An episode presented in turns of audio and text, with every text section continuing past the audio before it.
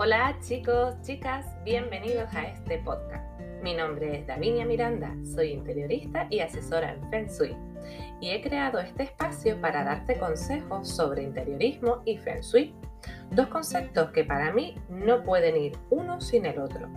Primero empecé estudiando interiorismo y luego descubrí Feng Shui, la ciencia que estudia los espacios, cuyo fin es armonizar y equilibrar las energías. Encontré aquí ese complemento que le faltaban a los espacios, esa armonía que debe tener desde las casas hasta las empresas para crear zonas agradables, confortables, que nos den el bienestar que todos merecemos. Por ello, vamos a hablar desde cómo crear la entrada de nuestra casa o de nuestro negocio hasta cómo potenciar la economía o el amor. ¿Qué te parece? ¿Me acompañas? ¿Sí? Pues comenzamos.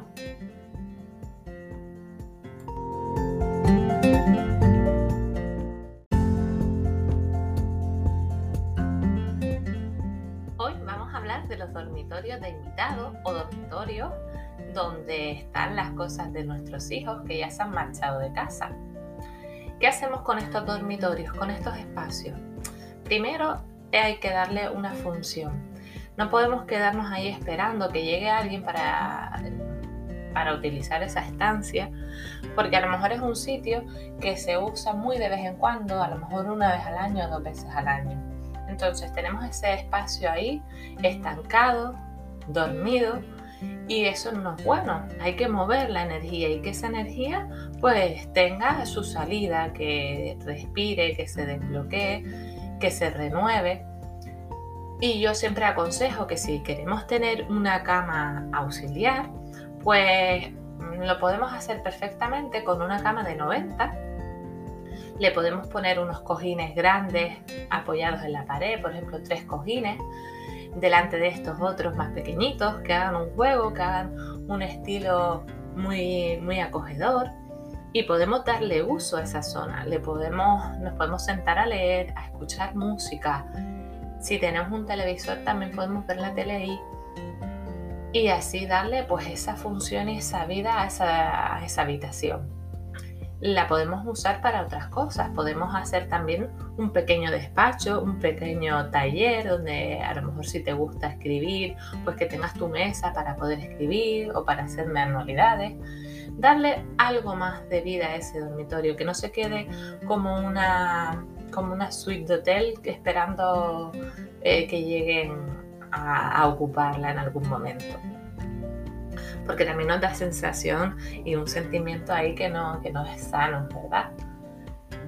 Eh, ¿Y qué hacemos con los dormitorios de los hijos que se han ido? ¿Qué hacemos con ese síndrome del nido vacío? Mire, yo aconsejo a los clientes pues que esas habitaciones, si ya tu hijo o tu hija se ha ido de casa, tenemos que dejarle volar porque si mantenemos ese dormitorio como mismo lo dejó cuando se marchó, estamos anclando a esa persona a ese espacio y al pasado. Es como, vamos a imaginarnos una línea muy finita, imaginaria, como el anuncio este de, ¿cómo se llama esta actriz? Mm, de Julia Roberts, que rompía todos esos hilos que le unían pues algo así, ¿vale? Es algo que nos está uniendo al pasado. Y aparte porque también nos hacemos daño, porque estamos viviendo en ese, en ese tiempo, en ese tiempo que ya pasó, ya disfrutamos y ahora tenemos que disfrutar del presente.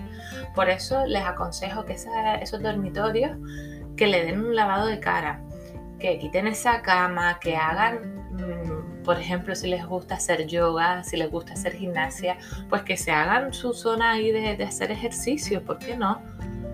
No pasa nada, no les vamos a hacer daño por quitar sus cosas, no las vamos a tirar tampoco, porque eso es asunto también de nuestro hijo, nuestra hija. El decirles, mira, tienes estas cosas aquí, te las voy a dejar guardadas, las tienes en esta caja, por favor, llévatelas y haz tú lo que quieras con ellas porque es fácil. No, no, hazlo, tú, mamá. No, que lo hagan ellos, que parecen sus cosas, aunque sean mayores, que se hagan cargo de eso. y verán que se van a quitar un peso de encima y van a vivir más ligeros y más en el presente, que es muy, muy importante. Vivir en el ahora.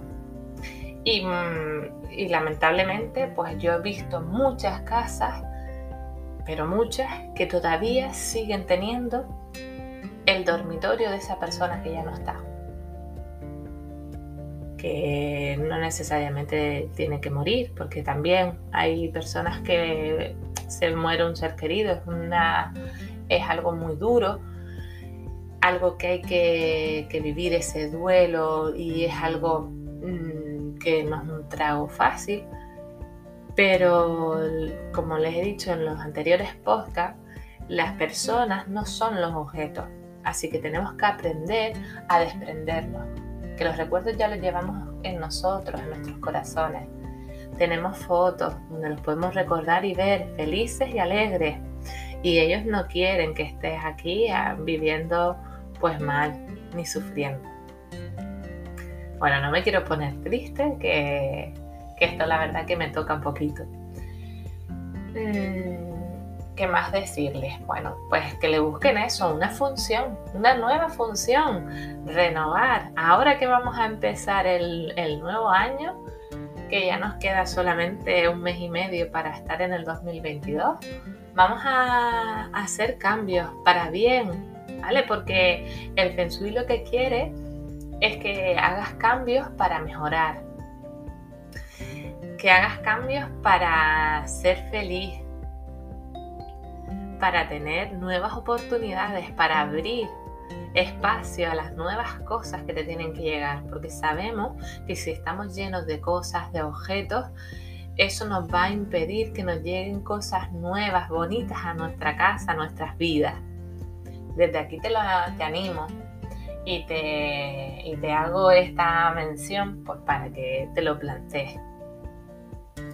¿Qué podemos decir también de estos dormitorios? Porque la verdad que hoy se me ha hecho un poquito más corto, que quería tocar esto porque me parece importante, ya que en casi todas las casas tenemos, si son de personas mayores y no tan mayores tampoco, ¿eh? porque eh, también hay, abuelos muy jóvenes y abuelas muy jóvenes, ¿vale? Igual esto, igual hay muchas personas que los hijos se van con 18 años y siguen teniendo ese, dormitorio como estaba cuando se marcharon. Por esa añoranza, por ese recordar a la niña que estaba ahí. Y ya han crecido y tenemos que dejarles que sigan creciendo como personas y que vuelen. Y me parece eso, algo importante que, nombrarles, que hacerles reflexionar sobre esto. Y la verdad mm, que queda una estancia súper bonita, les va a quedar algo súper original y, le van a dar función, porque es que hay que darle vida, hay que ventilar esas habitaciones.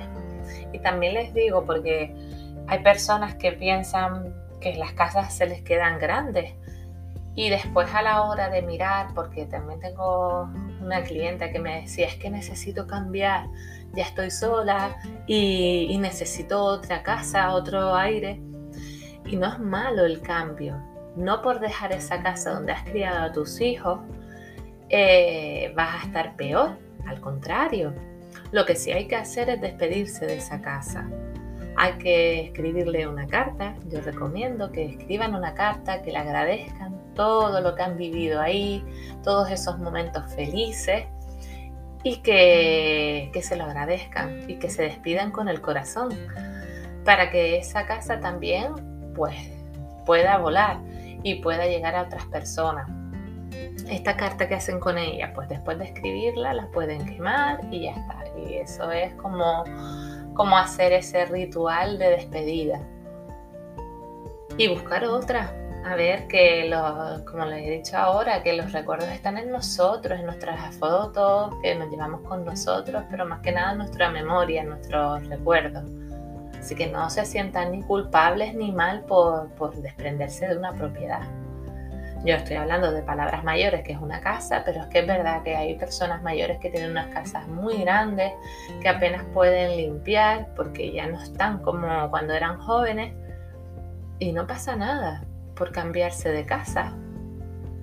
ya te estás dando otra vida, ¿verdad? Es que es otra ilusión, es otra etapa de, de la vida. No sé, ¿qué les parece lo que les estoy comentando hoy? ¿Les gusta? Bueno.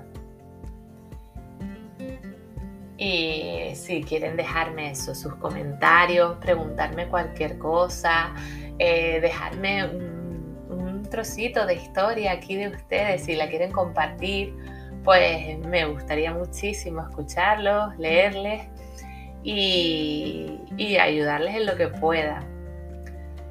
Que les digo, que tengan una feliz, feliz semana y nos vemos para la próxima, nos escuchamos.